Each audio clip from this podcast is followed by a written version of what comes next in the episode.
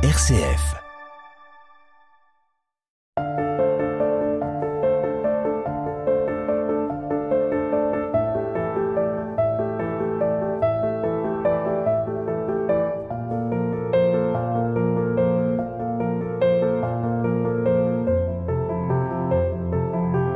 Quand la France fut touchée, les murs de la maison d'arrêt changèrent subtilement de fonction aux yeux des détenus.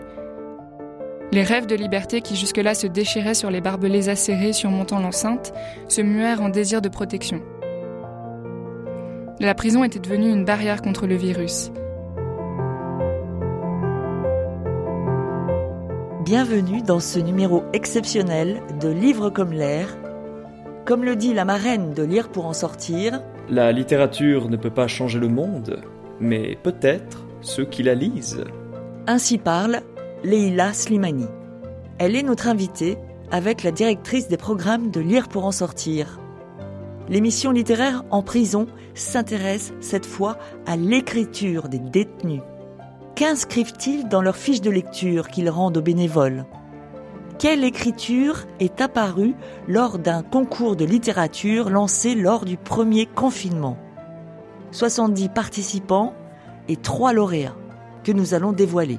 Lauréat du Grand Prix du jury. Un jury attentif et contrasté rend son verdict. Le survivant. Une présidente auréolée du prix Goncourt, Leila Slimani, nous raconte les coulisses de cette aventure. Plongeons tout d'abord dans son écriture, Le pays des autres, tome Le même désarroi l'avait saisie quand elle avait atterri à Rabat le 1er mars 1946.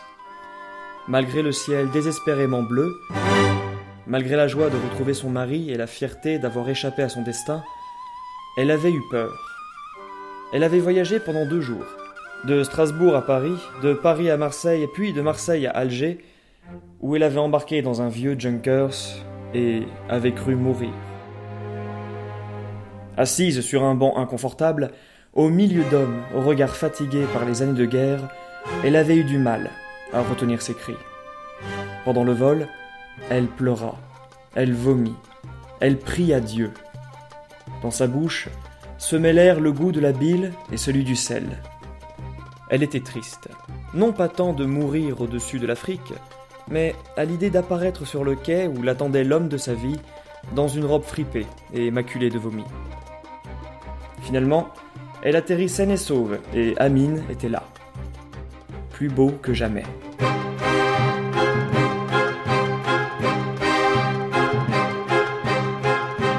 Leila Slimani, Le pays des autres, chez Gallimard.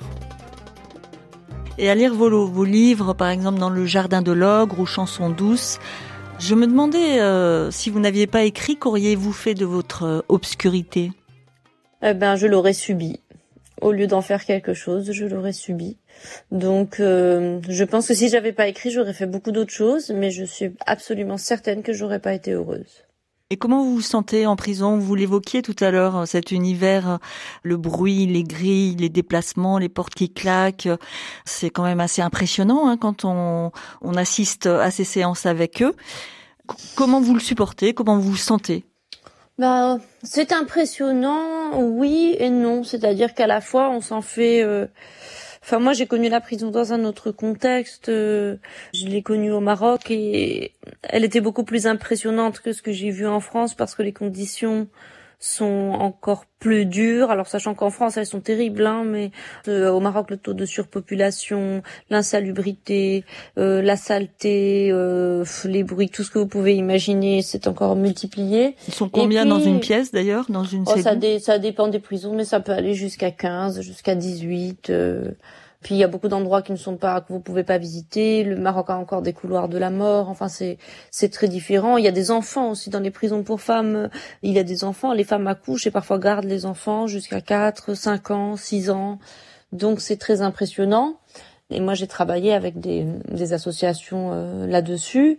Donc, euh, c'est vrai qu'on s'en fait. euh, on, se- on a aussi beaucoup de fantasmes qui sont liés, bien sûr, au cinéma, qui sont liés à notre imaginaire.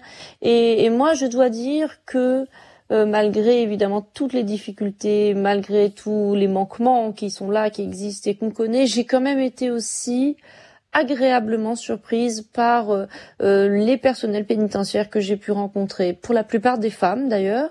Euh, et j'ai d'ailleurs appris en m'impliquant dans l'association Dire pour en sortir que les femmes étaient très très majoritaires dans le monde pénitentiaire. Des femmes d'une très grande humanité, d'une très grande rigueur, des femmes qui ont envie de faire quelque chose, qui croient vraiment que, la prison peut aussi être un lieu où on peut conquérir une nouvelle chance, qui peut être un lieu de, duquel on peut rebondir vers une autre vie. Et, et ça m'a vraiment impressionnée. Je suis arrivée la première fois, je me souviens qu'il y avait deux garçons qui préparaient des caméras, qui m'ont équipée parce que je faisais une petite présentation. Et en fait, j'ai cru que c'était des gens de l'association. Et en fait, pas du tout. C'était deux détenus qui étaient là, qui se formaient justement à des choses audiovisuelles, etc. Et je me suis rendu compte moi-même que j'avais beaucoup de, de préjugés, que je m'étais fait des, des images et qu'en fait, c'était des gens, bien sûr, comme vous et moi, et, qu'ils étaient là et que ils étaient formés, ils avaient envie d'apprendre. Et donc, euh, ça n'a pas été que des surprises euh, sombres et terribles comme on peut l'imaginer dans les films. C'est aussi beaucoup plus banal, malheureusement, que, que ce qu'on peut imaginer. Voire chaleureux d'ailleurs. Voire chaleureux mm. parce que chaleureux. Et puis il y a de tout. Vous discutez avec les gens. Parmi les détenus, il y a des gens qui ont, sont des anciens cadres, qui ont bac plus 4. Euh, il y en a d'autres qui effectivement viennent de milieux très défavorisés, qui ont du mal même à, à lire la première page de, de votre roman. Mais les discussions sont vives. Euh, il y a, on partage beaucoup de choses. Donc je pense qu'il faut sortir aussi d'un imaginaire de la prison qui est souvent très caricatural. Mm. La prison, elle est à l'image de notre société. Elle est très diverses euh, et voilà, c'est un miroir inversé de, notre société. Ça n'est pas un lieu où il y aurait des gens qui seraient fondamentalement différents de nous ou, par essence différents de nous. Ce sont les nôtres, ce sont nos concitoyens, nos frères, nos amis, nos confrères, voilà.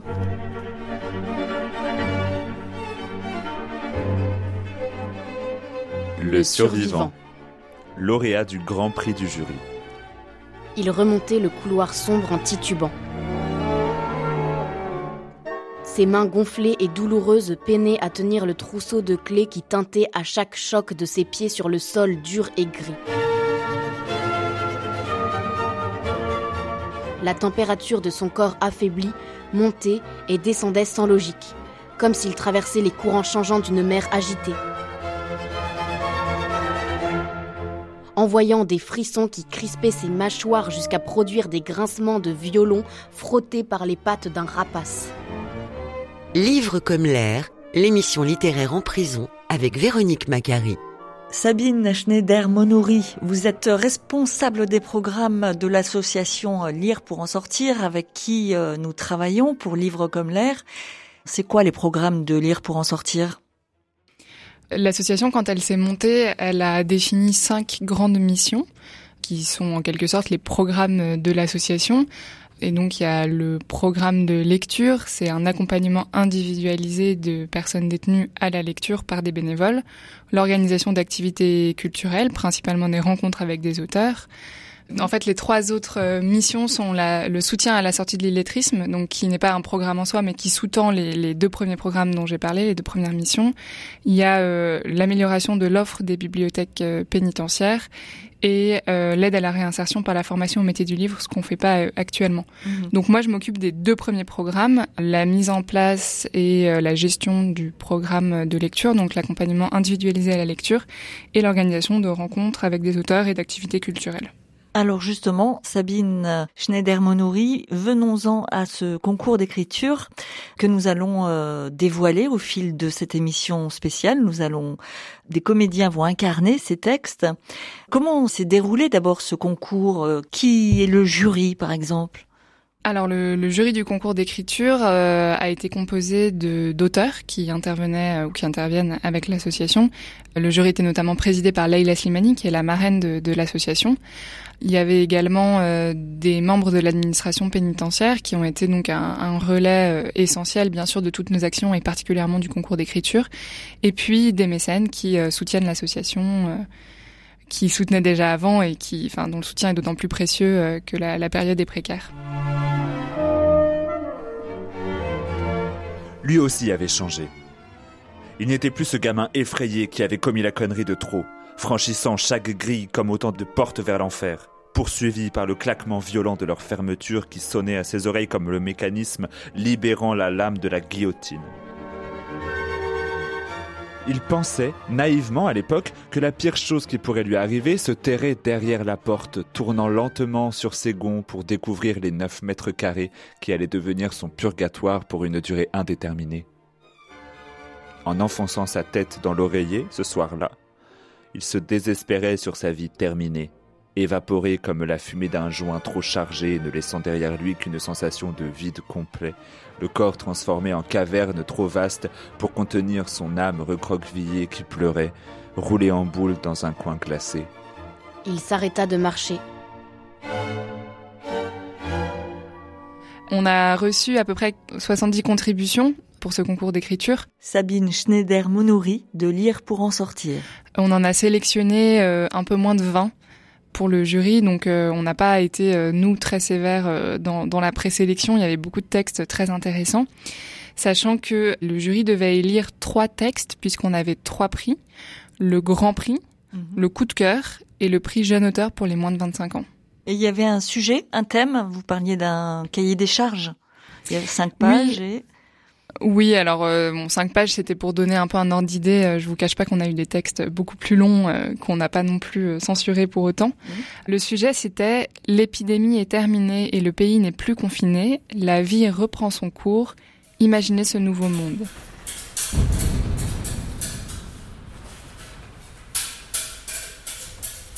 La fin de leur monde.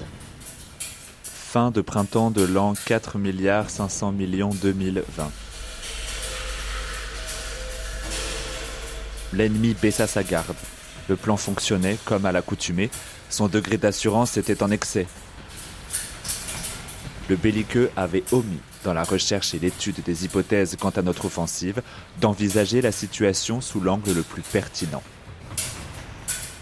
Et ce, probablement car trop évident. Durant la phase d'essai qui s'annonça concluante, Nous vîmes rapidement que la formule était payante. Nous entreprîmes alors la production à grande échelle. et déployâmes les battoirs au sommet des tourelles. Elles qui, disposées au pays des fourmis en expansion, faillirent être découvertes lors de leurs accusations de mauvaises manipulations de la part du pays des cochons gourmands. L'adversaire fut, à ce moment, plus que jamais proche de nous démasquer. Nous fûmes une nouvelle fois sauvés par sa gigantesque crédulité. Pendant cette période où il pensa se confiner pour lutter contre le virus apparu dans les contrées où vécut Confucius, Nous organisâmes méticuleusement la suite. Sa prévisibilité nous rendit la tâche facile. son obstination quant au rebond de son économie, au sauvetage de son patrimoine, son fidèle égoïsme et son irrépressible envie de liberté l'invitèrent à reléguer cet énième avertissement au rang de On va trouver un médicament.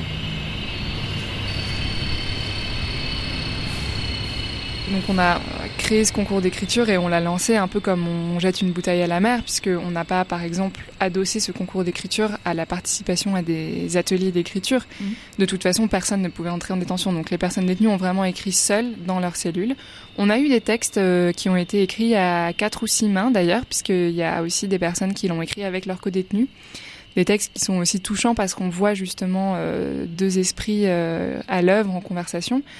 On n'a pas du tout, euh, bien évidemment, sélectionné sur un quelconque critère de d'orthographe ou de grammaire et euh, on a d'ailleurs euh, corrigé les fautes pour que le jury puisse euh, ne pas en tenir compte dans son choix final.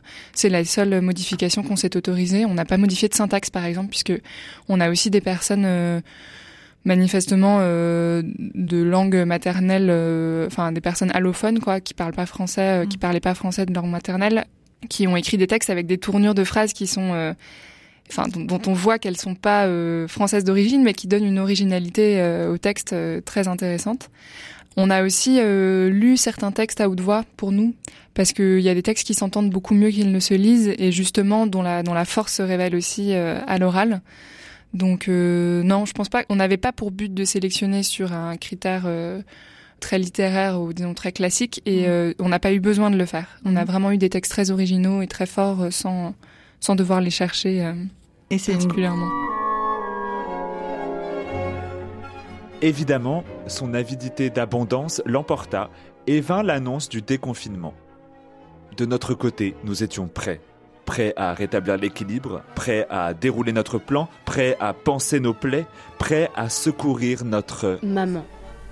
Il s'agit de limiter au maximum ses contacts au-delà du foyer. Malgré ce qu'ils nommaient leur évolution technologique, qui impliqua la plus spectaculaire pollution historique, ils n'ont pas détecté notre communication métaphysique. Pendant que nous procédions à l'élaboration stratégique.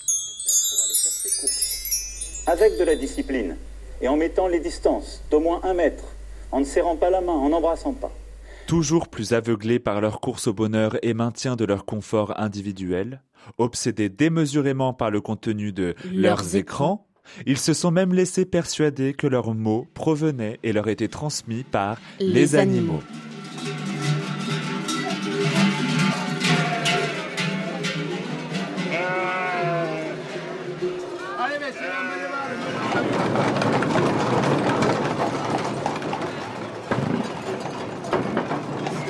Alors justement, ces rencontres avec les auteurs et l'accompagnement euh, des lectures avec les bénévoles, en ce moment, est suspendu avec le, confinement.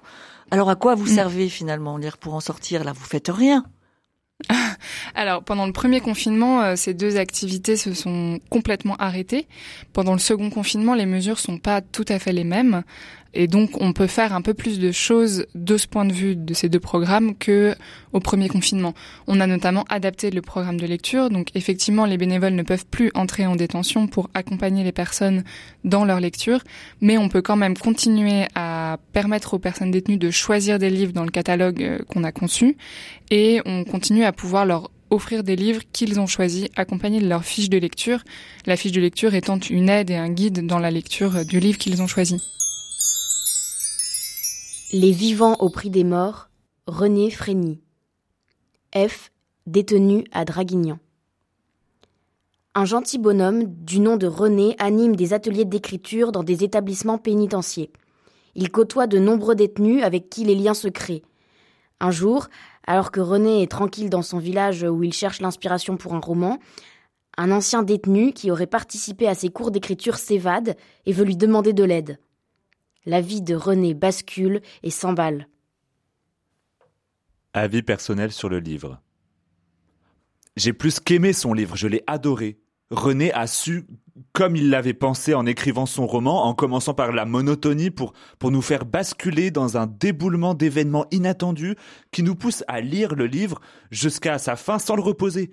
Cela s'appelle avec brio. Oui, l'écriture est aussi importante que la lecture. Une ne va pas sans l'autre car c'est un enrichissement réciproque, une occupation, une liberté, de la culture. Apprendre, c'est avancer. Nourriture, pour, la, pensée. La, magie des mots nous fait rêver. Livre comme l'air, l'émission littéraire en prison. Leila Slimani, Le pays des autres, paru chez Gallimard.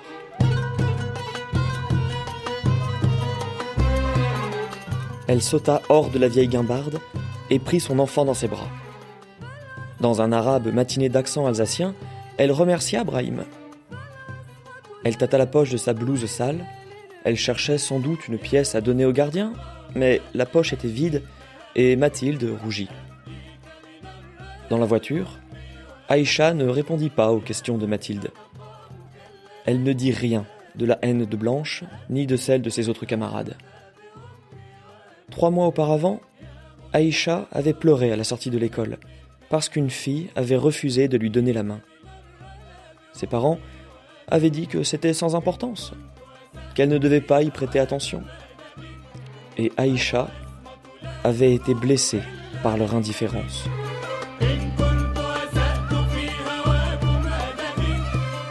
Leila Slimani, comment vous êtes-vous retrouvée dans le dispositif de lire pour en sortir? C'est une demande de votre part? Euh, bien, en fait, euh, ils m'ont contacté il y a déjà un certain temps, hein, et assez rapidement, des, des, relations assez proches se sont nouées. Et en fait, je suis depuis maintenant presque deux ans la marraine de, de l'association. Donc, on fait un travail vraiment euh, en symbiose. Je propose des idées, ils m'en proposent aussi. On avance ensemble. Moi, le sujet de la détention, c'est un sujet qui m'a toujours beaucoup touché pour des raisons à la fois euh, personnelles et aussi par engagement citoyen, parce qu'il me semble que protéger la dignité des, des prisonniers leur donner une place dans notre société, même s'ils vivent séparés de, de nous. C'est un, engagement très très important dans des sociétés démocratiques et permettre euh, par le livre non seulement une forme euh, d'évasion de la pensée, mais aussi euh, permettre une forme d'émancipation, d'éducation, d'accès au, au savoir. Ce sont tout de suite des thèmes qui ont résonné en moi. Y. Personne détenue à Draguignan. Quel est votre avis personnel sur le livre? J'ai bien aimé lire le livre, mais il met trop de temps à démarrer. J'ai aimé le moment où, où il rencontre Kader, les moments secrets qui sont partagés ensemble. Et après ce moment, il devient nul le livre. Je me suis arrêté à la page 147.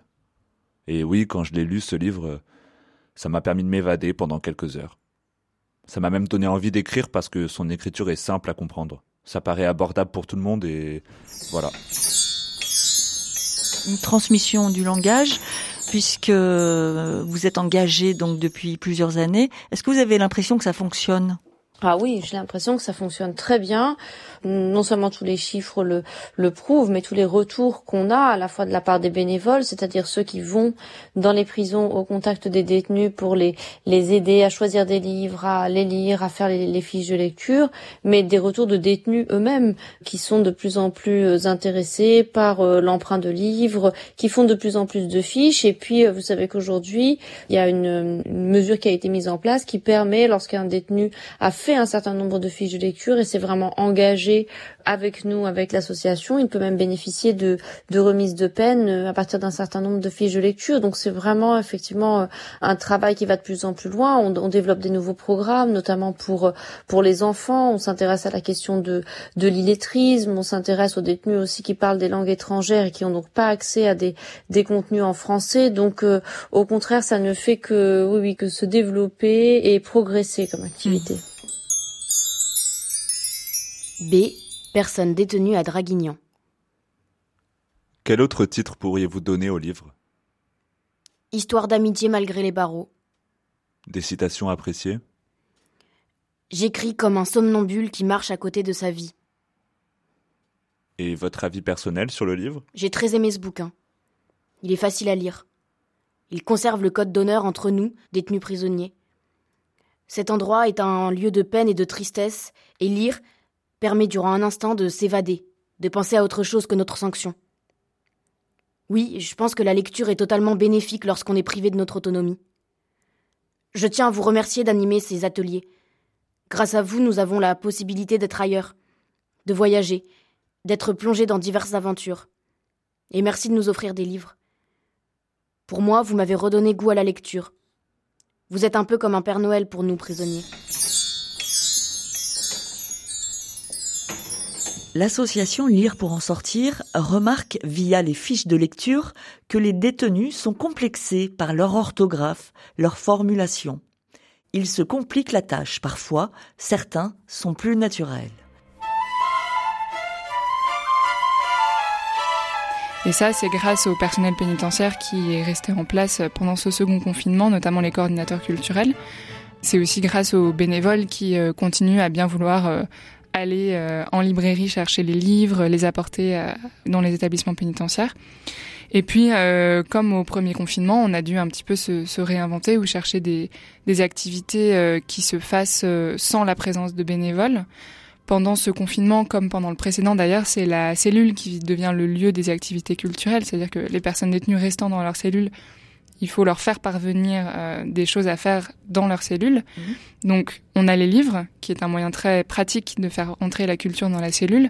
On a aussi euh, créé un petit cahier d'activités littéraires euh, qu'on produit tous les 15 jours et qu'on diffuse, là encore, grâce à l'aide du personnel pénitentiaire, dans les divers établissements partenaires. On fait des dons de livres et donc on a, pendant le premier confinement, organisé un concours d'écriture pour que les personnes puissent continuer à, à écrire euh, de leurs cellules. 26 avril 2025. Journal d'un homme libre. Lauréat du prix Coup, de, cœur du jury. Cinq ans. Cinq ans se sont passés depuis l'arrivée du virus. Il s'est propagé à travers le monde à coups d'avions, De trains. de trains, de bateaux, De flux migratoires. les touristes, Au début, c'était juste une information venue d'un pays lointain. la Chine. Ça ne nous concernait pas vraiment. Et puis la mondialisation a fait le reste. Quand la France a été touchée, on a minimisé. C'était juste un petit groupe que l'on a mis à l'isolement dans un camp de vacances. Histoire de dire que ce n'était finalement pas si grave. De ne pas nous inquiéter. Tout était maîtrisé. Puis, des cas se sont déclarés un peu partout en France, en Europe et partout dans le monde. En Italie, l'épidémie a explosé. Des villes mises en quarantaine, des bateaux de croisière qui ne trouvaient plus de port, condamnés à rester au large et à garder le virus avec eux. Isoler les EHPAD, laisser mourir nos vues. Il fallait faire des choix. D'un coup, les urgences ont été saturées. Prise de cours. Avec comme moyen juste de l'aspirine et des respirateurs en trop petit nombre. Aucun médicament efficace. C'était un scénario de film catastrophe.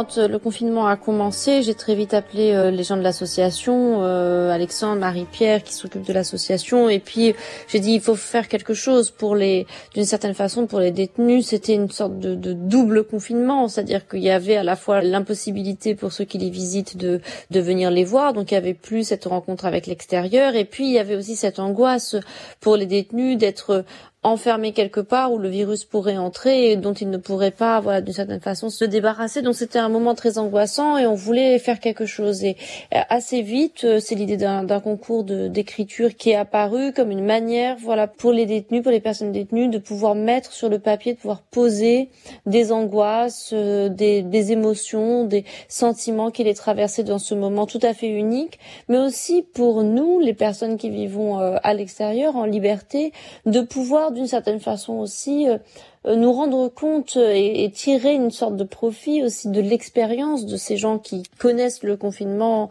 de fait, puisque la détention est une forme de, de confinement subi, et pas du tout, voilà, pas du tout choisi. Donc euh, c'était très intéressant finalement comme un échange réciproque. Et effectivement, ça a tout de suite euh, bien pris. Les détenus se sont prêtés euh, au jeu et on a reçu des textes tout à fait fascinants, tout à fait extraordinaires.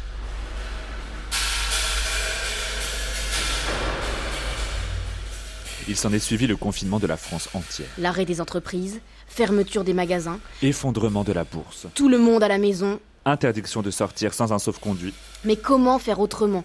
Dans le pays de la sécurité sociale, du droit à être soigné, où le système hospitalier est, paraît-il, le meilleur du monde. Il n'y avait pas de masque. Le masque, ce petit bout de tissu à deux élastiques, la France, un des pays les plus riches du monde, était incapable d'en fabriquer. À force de mondialisation, de délocalisation, on avait donné le soin à d'autres pays de faire ces petites choses inintéressantes et sans importance. La France, colosse aux pieds d'argile. Nous leur devons des masques, du gel, tout le matériel nécessaire. Et nous y veillons et y veillerons. Nous avons décidé Ajoutez à cela des, des prises de décision tardives, un gouvernement fébrile qui disait tout et son contraire, Le confinement, c'était faute de mieux, pour voir. Une sorte d'expérience grandeur nature. Pour une fois, nous prenions la place de ces pauvres animaux de laboratoire, à tourner en rond dans nos cages, à regarder derrière nos vitres le monde comme des poissons rouges, À courir sur place comme un hamster et à faire des dépressions comme tous ces animaux privés de liberté. ces animaux, ceux de dehors qui pouvaient enfin profiter de leur terre.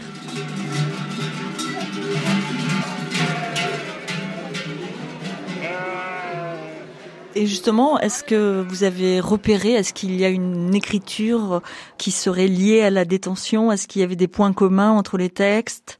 Oui, il y avait beaucoup de points communs qui étaient liés bien évidemment à, la question de l'enfermement. Donc euh, euh, l'enfermement apparaît de manière euh, obsessionnelle, la présence des murs, l'absence d'ouverture vers vers l'extérieur, la promiscuité, le bruit, évidemment dans tous les textes quand même une atmosphère assez oppressante, assez angoissante. Leila Slimani. Ce qui était intéressant aussi, c'était de voir le rapport au, virus que pouvaient avoir les, les, personnes détenues au début.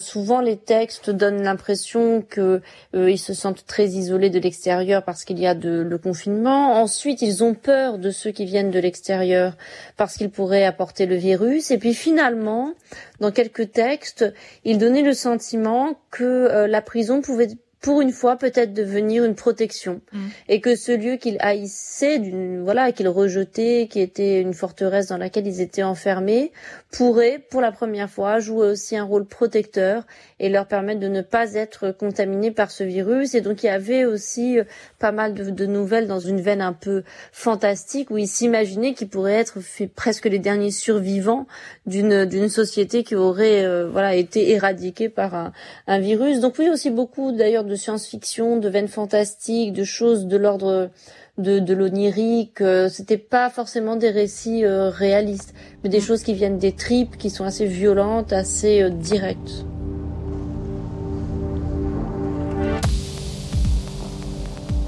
Vita Noebe.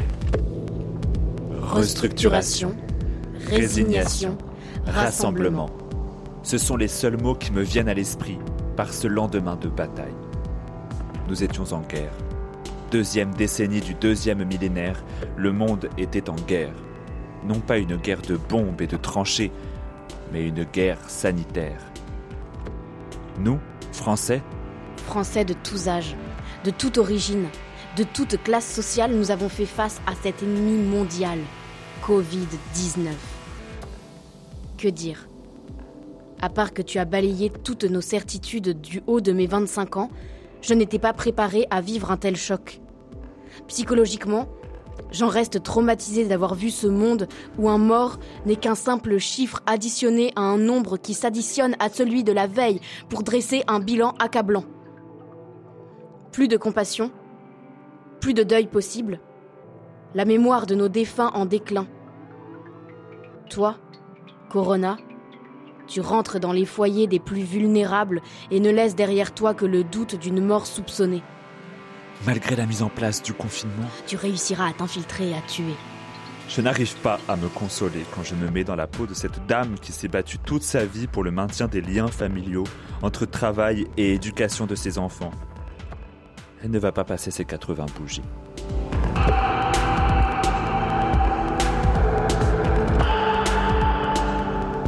Une nouvelle grille lui bloquait le passage. À travers ses barreaux, il apercevait sa destination que la lumière du jour naissant ourlait d'une aura boiteuse. Le monde extérieur était douloureusement proche, mais chacun de ses pas s'allongeait dans le temps, comme s'il évoluait dans une matière visqueuse à la consistance du chewing-gum trop longtemps mâché. Il se laissa glisser le long de la grille, juste le temps de chercher la bonne clé. Sa tête tournait trop pour pouvoir à la fois assurer son équilibre et faire défiler le chapelet de sésame qu'il agrippait toujours faiblement.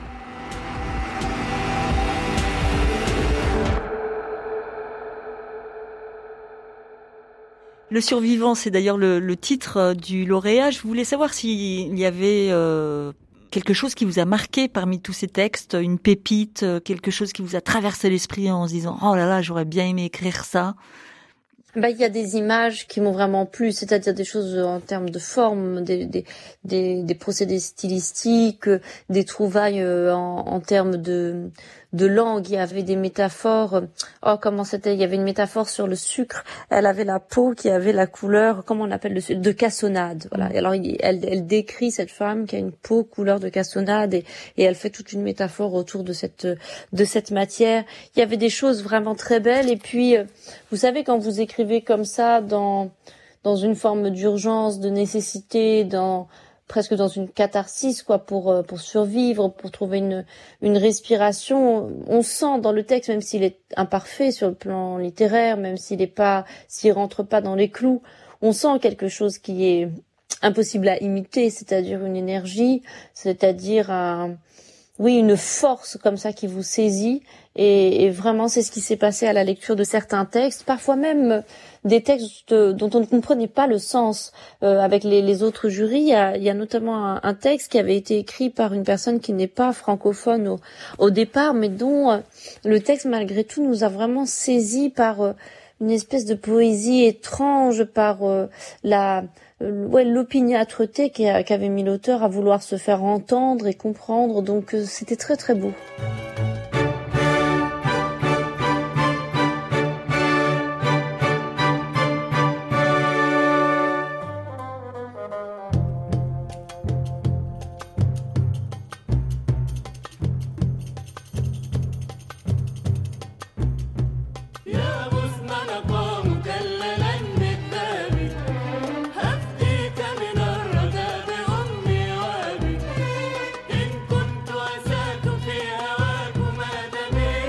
Le pays des autres, Leila Slimani.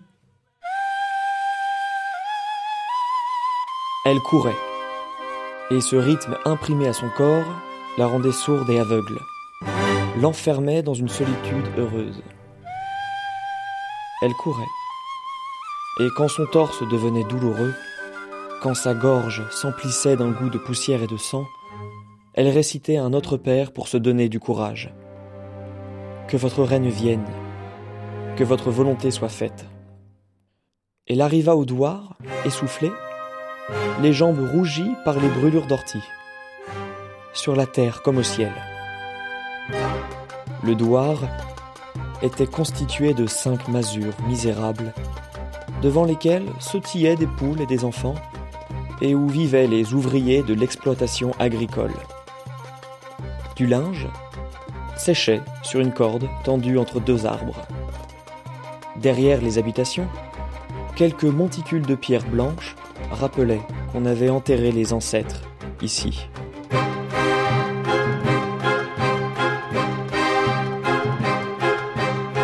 Ce sentier poussiéreux, cette colline où paissaient les troupeaux, c'était tout ce qu'ils avaient vu, même après la mort. Comment s'est passé le jury euh, Vous discutiez entre vous Et d'ailleurs, comment ont-ils supporté le fait d'être jugés une deuxième fois, si je puis dire? Alors je crois que je crois qu'ils ont été un peu non pas angoissés hein, mais excités euh, dans le bon sens du, terme à l'idée de d'être lus. D'abord parce que quand vous êtes lu même si vous êtes critiqué mais vous êtes quand même considéré être lu ça veut dire que quelqu'un a pris le temps aussi de d'entrer dans votre univers, d'essayer de vous comprendre.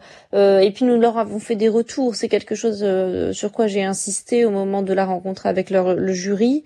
Je trouvais qu'ils avaient eux euh, dû quand même euh, surmonter pas mal d'obstacles pour arriver jusqu'à nous, pour écrire ce texte. Des obstacles qui pouvaient être personnels, euh, liés à leur situation, liés à leur formation, parce que la, la prison c'est quand même un, un, lieu où vous savez à peu près 30% des détenus aujourd'hui en France n'ont même pas les, les savoirs de, base, donc c'est difficile d'écrire, c'est difficile de montrer un texte dont on n'est pas sûr de la syntaxe, de l'orthographe, etc. Donc ça demandait quand même beaucoup de courage. Donc j'ai tenu à ce qu'on leur réponde, en tout cas notamment pour les, les lauréats, et c'est ce que nous avons fait.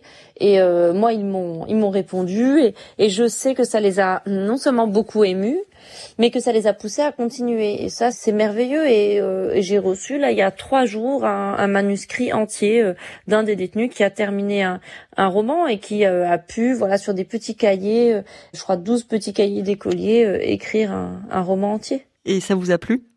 Je n'ai pas encore commencé. Je crois que je vais commencer ce week-end. Oui, puisque vous avez quand même pas mal de choses à faire. Et vous, vous avez supporté être jugé, parce que bien vous avez remporté le Goncourt, euh, mais vous n'étiez pas censé le savoir. C'était en 2016 avec Chanson douce. Qu'est-ce que ça fait de d'être jugé? Bon, là, pour le coup, euh, je me sentais pas. Enfin, un prix, euh, euh, c'est pas là pour vous juger. Je dirais que le mm. jugement, il est avant. C'est quand vous envoyez le, le manuscrit, c'est peut-être là que vous avez plus d'angoisse, parce que là, pour le coup, on vous juge. On vous dit c'est bon ou c'est pas bon. Ce passage est nul. Ce passage est super. Un prix, c'est autre chose. C'est comme Noël, quoi. C'est un truc en plus. Donc, c'est un cadeau que vous avez ou que vous avez pas. Mais disons que ça vous enlève rien. Ça, si vous l'avez pas, vous vous en remettez très vite. Et puis, si vous l'avez, vous vous en remettez très vite aussi. Donc voilà, je le prends de manière assez simple, pas comme un jugement, mais plutôt comme un, un bonus possible. Livre comme l'air sur RCF, le conseil lecture. Le journal d'Anne Frank, C'est Personne détenue à Châlons en Champagne. C'est l'histoire d'une fille âgée de 13 ans qui commence à écrire un journal intime qui va devenir un roman, comme elle le souhaitait sans même le savoir. Et au cours de la Seconde Guerre mondiale, alors que les Francs vivaient en Allemagne et étaient d'origine juive, dès 33, Otto décide de se réfugier aux Pays-Bas en espérant y trouver une terre neutre. Et lors de l'année 1942, les Francs reçoivent une convocation des SS au nom de Margot. De là, ils vont devoir tout quitter pour aller se réfugier dans leur cachette préparée par Otto qu'ils appelleront l'annexe. avis personnel sur le livre. J'ai très apprécié ce livre. Je trouve que cette histoire est très émouvante et triste. Le fait de savoir comment ça se passait dans l'ancien temps ne donne pas envie d'y être. Si mon adolescence aurait été pareille, je ne sais pas si j'aurais pu tenir ne serait-ce qu'une année. Je pense que Anne n'a pas connu l'adolescence et, et c'est bien dommage. L'enfermement est une chose, mais ces gens ont plutôt vécu une séquestration, je dirais. Car ne pas pouvoir vivre, c'est trop. Je ne souhaite à aucune personne de revivre une telle chose et de tels moments de notre vie. Je ne saurais donner d'avis sur la guerre, car pour moi, ceci n'était pas une guerre, mais un massacre et de la torture. Du 6 juillet 42 au 4 août 1944, ils vont vivre cachés de presque tout le monde, à part une dizaine de personnes qui seront là pour euh, les aider, même au péril de leur vie. Leur exil commencera à 7, et puis au cours du temps, un nouveau venu va faire éruption. Et le 4 août 1944 fut le jour où les renseignements vont venir pour attraper tous ces clandestins, comme ils les appellent. Citation appréciée. Tête haute, courage, d'autres temps viendront. Au revoir Anne. À tout à l'heure. Paix en 1944. Le papier a de la patience. Le papier Le papier A de la A de la patience. Sabine Schneider-Monouri, le concours d'écriture, les fiches de lecture demandent une organisation au sein des prisons. Est-elle bien acceptée? Je pense que euh, si on est dans les prisons et qu'on est, euh, enfin qu'on continue à y être et qu'on y est de plus en plus, c'est bien parce que tout le monde voit l'intérêt euh, de ce qu'on propose, y compris et surtout le personnel pénitentiaire. Après, c'est vrai que donc les, directions des établissements et les services d'insertion et de probation euh, sont souvent très convaincus et sont des partenaires vraiment euh, essentiels euh, de notre action.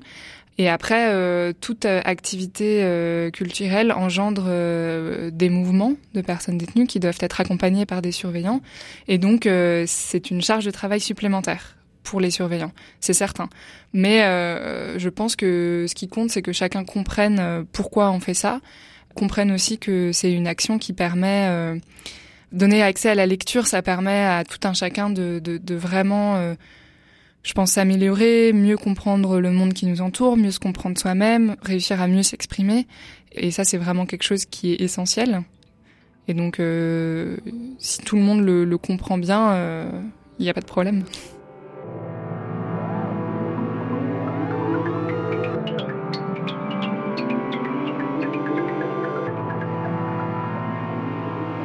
Le titre c'est Le survivant. C'est le, Grand Prix. Je vais vous lire un petit extrait que j'ai j'ai sélectionné. Sans que personne ne puisse en déterminer la cause, l'immuable ligne du temps se brisa net, plaçant le monde dans une trajectoire de collision avec son funeste destin. Certains affirmèrent, quand il fut trop tard, qu'ils avaient su dès le début mais n'avaient pas été entendus par les foules assourdies par le torrent de leur vie. Le virus entama son premier tour du monde dans l'indifférence, balayant chaque pays comme des dominos, toujours sous le regard dédaigneux de leurs voisins occidentaux dont l'arrogance leur assurait qu'ils se débrouilleraient bien mieux face à cette grippe que les sauvages désorganisés qui succombaient au rythme des fourmis écrasées par les bottes de soldats pressés. Les événements lui étaient rapportés par le cordon ombilical qui relie le prisonnier au monde extérieur, la télévision.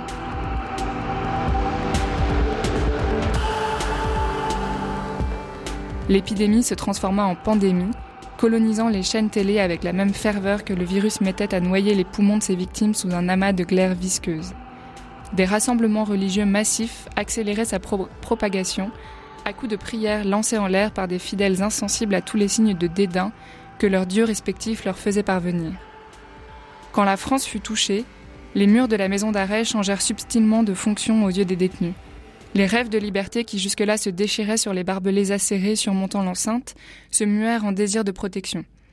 La prison était devenue une barrière contre le virus, abritée derrière une ceinture de vieilles pierres que seule une déferlante de cadavres pourrait ébranler. Mais le virus n'avait que faire de cette épaisseur misérable quand il lui suffisait de se glisser par l'entrée principale, passager clandestin d'un surveillant apeuré par les gens qui autour de lui s'effondraient, encore innocent du mal qui l'emporterait quelques jours plus tard, noyé de l'intérieur. Malgré le confinement inhérent à la prison, renforcé par des mesures exceptionnelles, l'infection se propagea comme une traînée de poudre. Les détenus encore conscients assistaient par écran interposé à l'effondrement de la civilisation.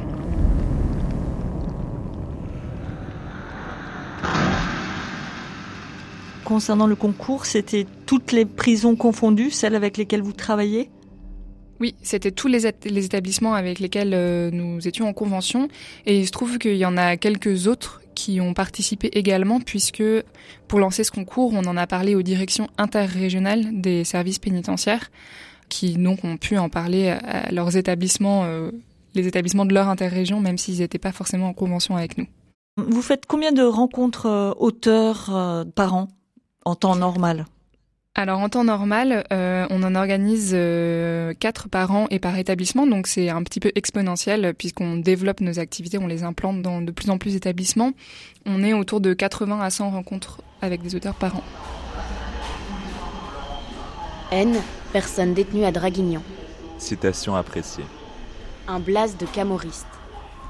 Il venait d'étrangler un homme et ça lui faisait mal au cœur de jeter une moto. Le froid mordait les rues. En prison, on ne se fait pas d'amis. Jamais. Les amitiés de cellule, c'est une belle histoire pour le cinéma. Loyauté, franchise, générosité, tous ces mots n'existent pas en prison. Donnez votre avis personnel sur le livre. Avez-vous aimé? Qu'en avez-vous retiré? A-t-il changé votre regard sur votre environnement? Voilà mon avis personnel. Dehors, on fait tout pour s'en sortir. Trouver du travail, fonder une famille, essayer d'enlever l'étiquette que l'on a sur le dos pour devenir quelqu'un, mais c'est pas toujours facile. Il suffit d'une petite étincelle et on perd espoir, parce que plus personne pourra nous refaire confiance. Et tout ça à cause de l'argent. Je suis sortie voir mes parents, ma famille. Ils m'ont laissé une semaine dormir chez eux. J'avais un peu d'argent. Et à la fin de la semaine, mon père m'a dit Tu peux pas rester dormir ici. Tu peux pas rester ici, on a peur que tu recommences tes conneries. J'avais tout perdu mon appartement, ma concubine, la confiance de mes frères. Je dormais à l'hôtel de temps en temps. Je cherchais du travail tous les jours. J'ai fait des petits chantiers, mais au bout de trois mois, j'avais presque plus rien. Je dormais dans ma voiture et il faisait froid. J'ai trouvé un endroit, un appartement. Je suis rentrée de force juste pour dormir et me laver. Il n'y avait personne. Les voisins se sont plaints, les gendarmes sont venus, j'ai pris un enferme pour avoir pénétré dans l'appartement. C'est dur, mais il faut pas baisser les bras. On peut aider les gens qu'on estime, mais il y a des limites à pas dépasser. C'est pour cela que j'ai aimé ce livre. La prison, ça détruit un homme s'il est faible. Le mieux, c'est de travailler comme tout le monde. L'argent facile, tu t'amuses, mais tu le gardes pas. L'argent de ta sueur, tu vis, mais tu le gardes. Proverbe arabe.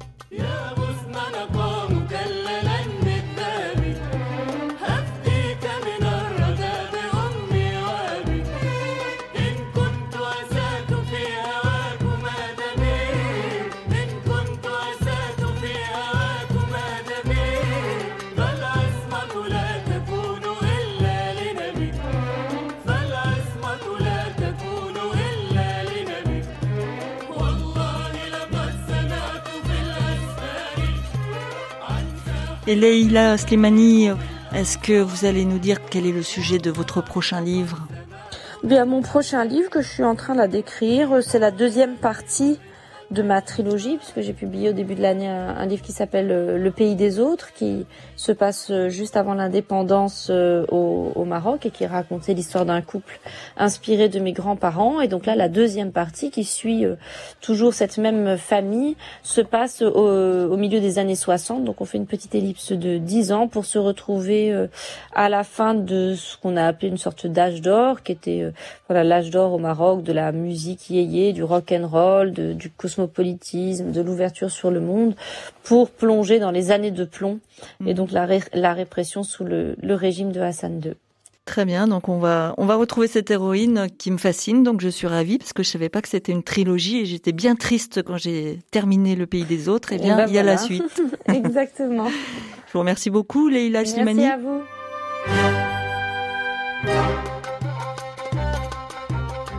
Deux semaines plus tard, au milieu du mois de septembre 1954, Amin se réveilla de bonne humeur et il proposa à Aïcha de le suivre dans sa tournée, d'arpenter les champs à ses côtés. Il lui dit Pour un paysan, dimanche n'existe pas. Il fut d'abord surpris par la résistance de sa fille, par la façon dont elle courait au devant de lui, dont elle le dépassait pour atteindre les allées d'amandiers et s'y perdre. Elle semblait connaître chacun de ses arbres. Ses petits pieds évitaient avec une agilité étonnante les buissons d'ortie et les flaques de boue qu'une pluie salutaire avait formées dans la nuit. Parfois, Aïcha se retournait, comme lasse de l'attendre, et elle le fixait de son regard rond et ahuri. Il conçut pendant une seconde, une minute, une idée folle. Puis il se ravisa. Une femme, se dit-il, ne peut pas diriger une ferme comme celle-là.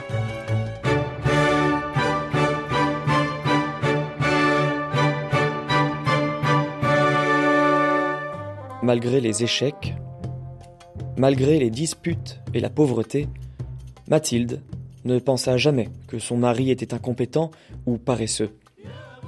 Tous les jours, elle voyait Amine se réveiller à l'aube, quitter la maison avec détermination et revenir le soir, les bottes couvertes de terre. Amine parcourait des kilomètres, ne s'épuisant jamais. Les hommes du Douar admiraient son endurance, même s'ils se vexaient parfois du mépris de leurs frères pour les méthodes de culture traditionnelle. Ils le regardaient s'accroupir, tâter la terre de ses doigts, poser la main à plat sur l'écorce d'un arbre comme s'il espérait que la nature allait lui révéler ses secrets. Il voulait que ça aille vite. Il voulait réussir. En ce début des années 1950, la fièvre nationaliste s'était levée, et les colons étaient l'objet d'une haine farouche. Il y avait eu des enlèvements, des attentats, des fermes avaient été incendiées. Les colons, eux aussi, s'étaient réunis en groupe de défense, et Amine savait que leur voisin, Roger Mariani, en faisait partie. La nature ne s'occupe pas de politique, dit-il un jour à Mathilde pour justifier la visite qu'il comptait rendre à son sulfureux voisin.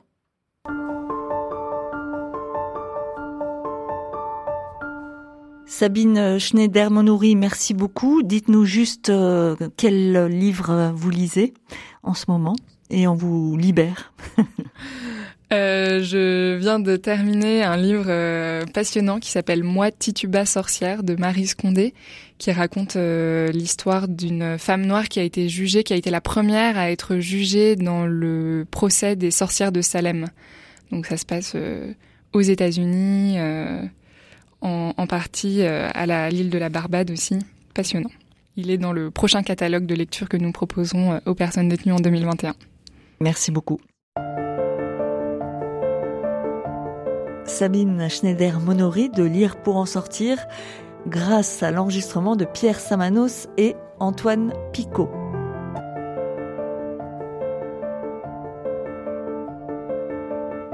Leila Slimani est née en 1981. Elle est l'auteur de deux romans parus aux éditions Gallimard, Dans le Jardin de l'Ogre et Chanson douce, qui a obtenu le Grand Prix Goncourt 2016 et le Grand Prix des lectrices de L 2017.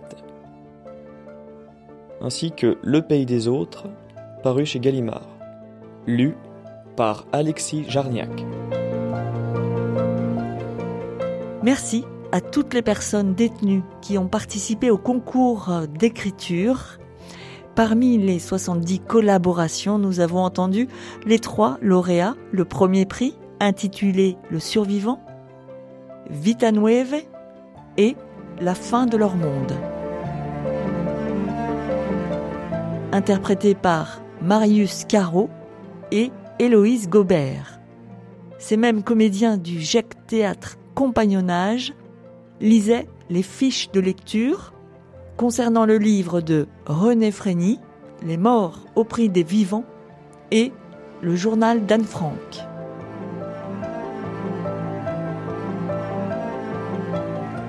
Musique, la symphonie numéro 40 de Mozart, Molécule, et Mozart l'Égyptien de Hugues de Courson et Ahmed El Maghrebi. Merci encore à Leila Slimani et Sabine Schneider-Monouri. Réalisation Véronique Macari. Mixage Philippe Faure. Et on se quitte en musique avec Shava Alberstein, Die Krenist. Dort wie Nester, steht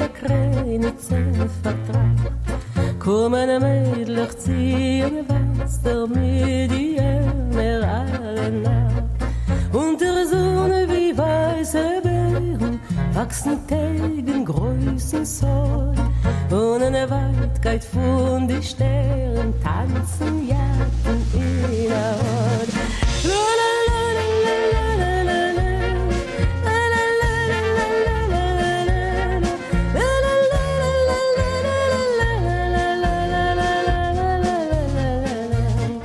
Dort wie groß sind seine Nasser steht der Krenitze Vertrag. Kommen Mädlich ziehen Wasser mit die Emmer alle Nacht. Unter Sonne wie weiße Beeren wachsen Tegen größen Sorg. Und eine Waldkeit von die Sternen tanzen Jagen in der Rot.